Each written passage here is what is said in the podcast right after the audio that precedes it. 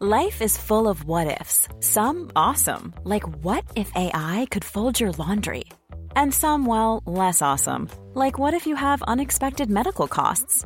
United Healthcare can help get you covered with Health Protector Guard fixed indemnity insurance plans. They supplement your primary plan to help you manage out of pocket costs. No deductibles, no enrollment periods, and especially no more what ifs. Visit uh1.com to find the Health Protector Guard plan for you.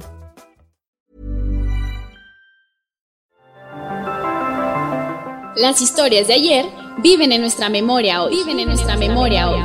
Desde Zacatecas, Cofre de Leyendas, en voz de María Eugenia Márquez. Comenzamos. La calle de los perros, recopilado por Rubén Flores Villagrana. El nombre con que era conocida en todo Zacatecas, doña Nicolasa Rioja, era Doña Cajón de Riales, y se lo habían puesto muy bien acomodado, puesto cuando alguien platicaba con ella y le decía, oiga, doña Nicolasa, usted está haciendo una buena fortuna por los negocios a los que se dedica. Ella les contestaba con una voz quejumbrosa, no, no, apenas un cajoncito de reales para alimentar a mis animalitos. Y es que en la casa con doña Nicolasa, vivía también una multitud de perros, de todas las razas, colores, sabores, tamaños. Todos los días un mozo del rastro le llevaba abundante carne para darles de comer a sus perros. Y en la noche esos perros hacían una algarabía ladrando, aullando, sobre todo en las noches de luna llena, cuando se dice que los perros pueden ver pasar los espantos. Hay hasta quien dice que hay que ponerse lágrimas de perro en los ojos para ver a los muertos. En fin, la gente maldecía por las noches a doña Nicolasa y a su montón de perros porque no los dejaban dormir. Y así seguía la vida de doña Nicolasa. Era prestamista. Se dedicaba a prestar unas cuantas monedas por todo tipo de enseres y objetos que le llevaban hasta su casa.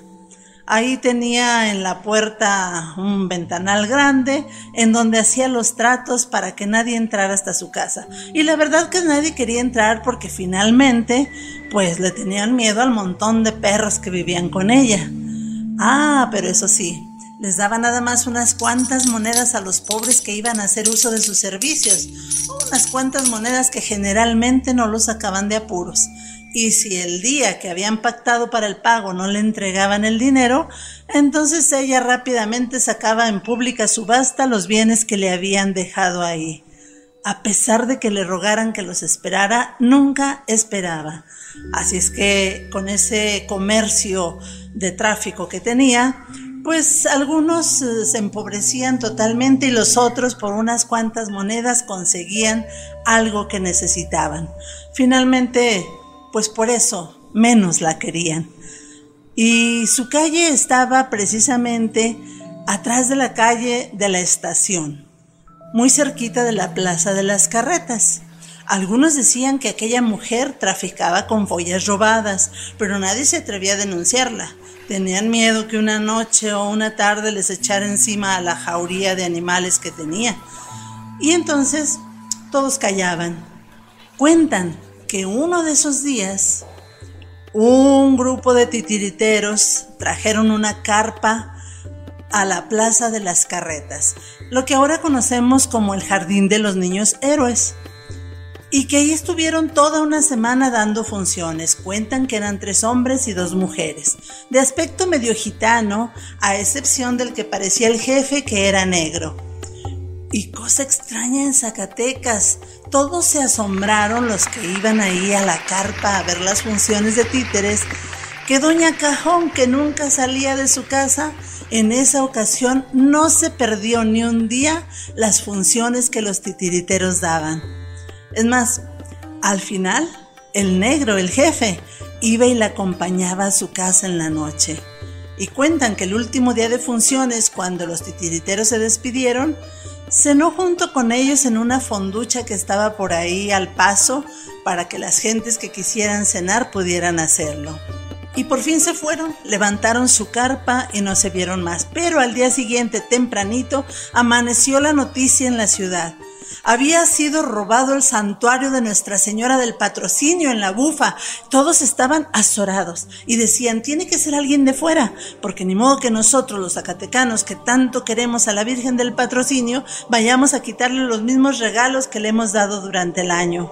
Empezaron a sospechar de los titiriteros, pero aquellos ya estaban muy lejos para encontrarlos, y además no sabían el rumbo que habían seguido.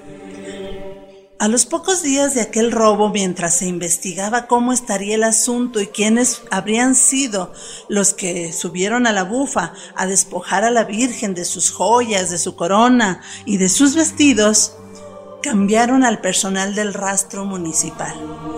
Y el joven que estuvo encargado de llevar a las calles del centro de la capital la carne que solicitaban, no le dieron el encargo de que fuera con doña Nicolasa a entregarle la comida de sus perros. Ese día los vecinos escucharon ladrar muchísimo más al montón de perros que estaban ahí. No se callaron en todo el día, ni al atardecer.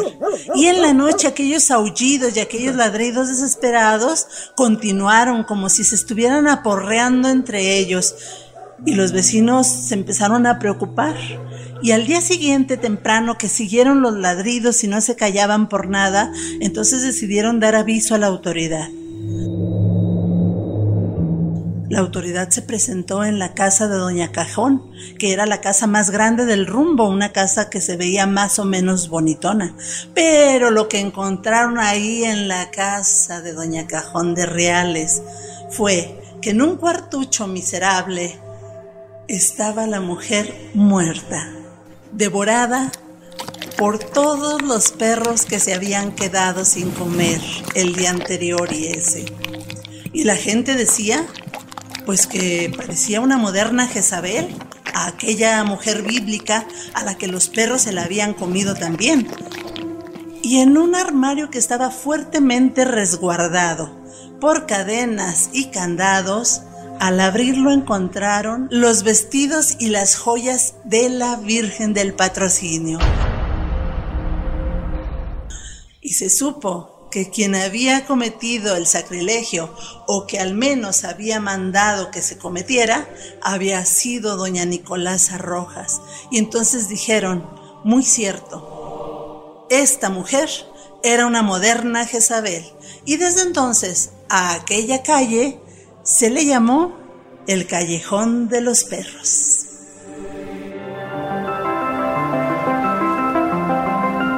El cofre se ha cerrado. Te esperamos en el siguiente podcast con más leyendas de Zacatecas.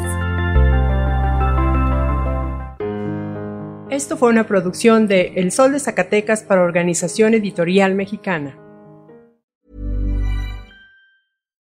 If you're looking for plump lips that last, you need to know about Juvederm lip fillers. With Juvederm Volbella XC and Juvederm Ultra XC, your lip look, whether it's subtle or bold, can last up to one full year with optimal treatment and no additional maintenance. Find a licensed specialist and see if it's right for you at juvederm.com today. That's J U V E D E R M.com. Add fullness to lips in adults over 21 with Juvederm Volbella XC or Juvederm Ultra XC. Do not use if you have severe allergies or a history of severe allergic reactions, or if you're allergic to lidocaine or the proteins used in Juvederm. Tell your doctor if you have a history of scarring or taking medicines that decrease the body's immune response or that can prolong bleeding. Common side effects include injection site redness, swelling, pain, tenderness, firmness, lumps, bumps, bruising, discoloration, or itching. As with all fillers, there's a rare risk of unintentional injection into a blood vessel, which can cause vision abnormalities, blindness, stroke, temporary scabs, or scarring. For full important safety information, visit juvederm.com.